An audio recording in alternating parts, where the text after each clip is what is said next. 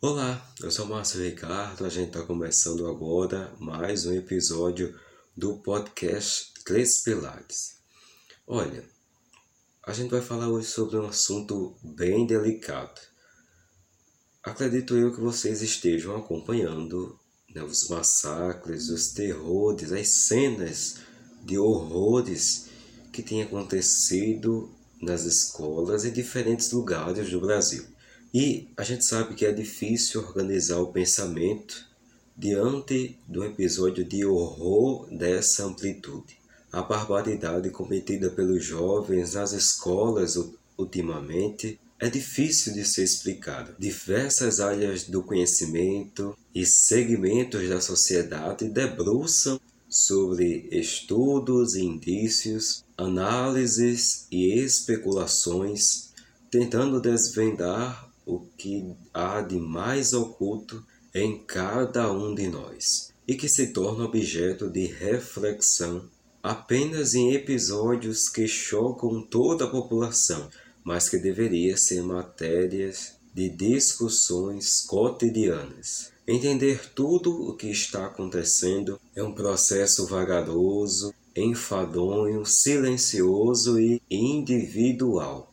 A conclusão é bem posterior ao calor dos acontecimentos e à compreensão das causas, mesmo que remotamente, nos remete a uma ressaca existencial. Daí nasce o tabu e a dificuldade em resolver as tragédias humanas e tornar público o discurso sobre aquilo que é produto da dolorosa digestão. Em termos mais objetivos e generalistas, cada um dos homens e mulheres tocados de alguma maneira por tamanha atrocidade sente vergonha de pertencer mesmo à espécie animal que cometeu aquelas loucuras. Com um pouco de reflexão é possível identificar em cada um de nós fragmentos daquele mesmo ódio que mancharam de sangue o chão daquelas escolas.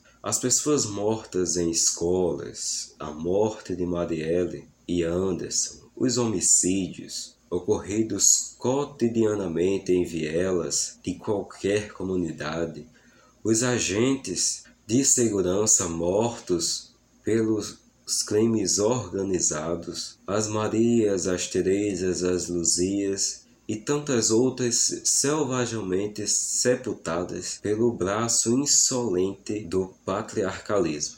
Todas as manifestações de intolerância que explode dia a dia em todos os lugares trazem à tona a condição mais horrenda do ser humano, a capacidade de odiar. Odiar o diferente, odiar por não concordar, odiar por não compreender, odiar para se satisfazer, odiar para se superar, odiar para se defender, para dominar, odiar por odiar, odiar.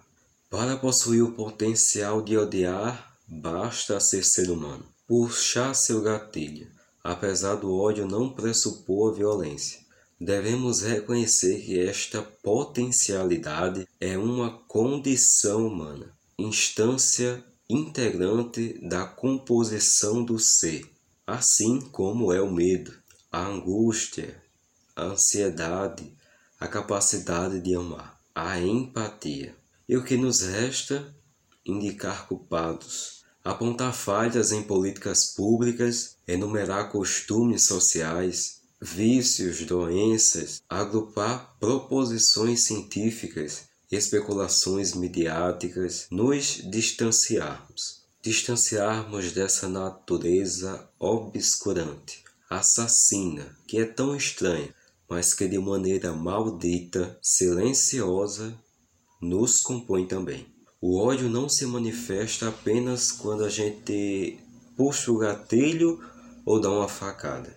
O ódio se manifesta quando a empatia nos falta. Quando decidimos ficar do lado de quem avança em discursos que segregam. O ódio se manifesta quando nos apoiamos em ideologias que separam interesses econômicos, políticos e sociais, sem considerar o lado humano das pessoas e as consequências que o tomado partido causarão. O ódio, enquanto condição humana, não foi uma maldição nos dada ao nascer. Ele, assim como qualquer potencialidade humana, existe para nos dotar de capacidades suficientes para crescer, socializar, superar as dificuldades no transcorrer da vida.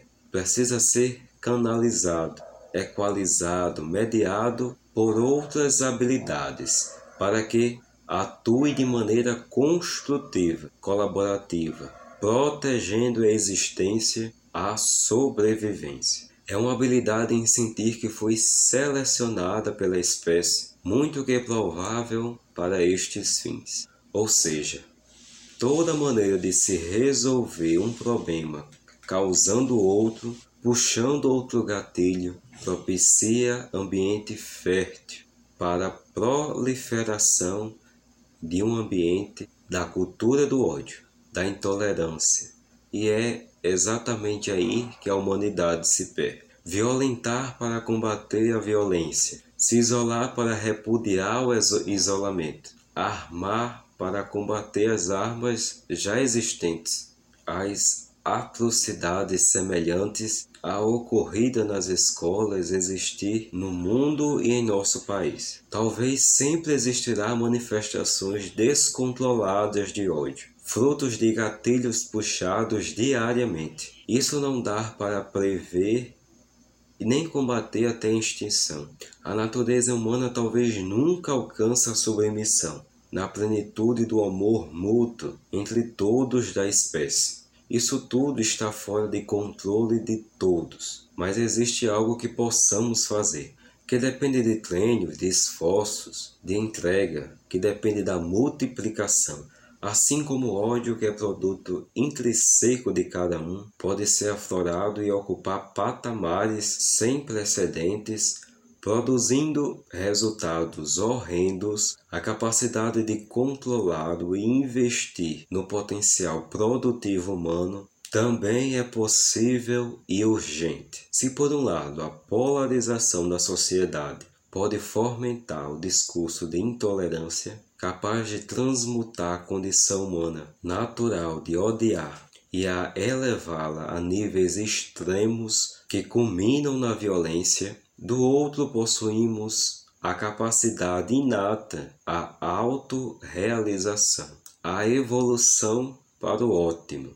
A empatia dá para se praticar, ou seja, aprender e recuperar ou ampliar a capacidade de aceitar o outro com suas possibilidades e limitações são esforços que estão ao alcance de todos. Eu encerro esse episódio praticando aquilo que a gente falou no episódio 86, saindo da zona de conforto. Convido a discussão sobre o que há de mais obscuro em cada um de nós.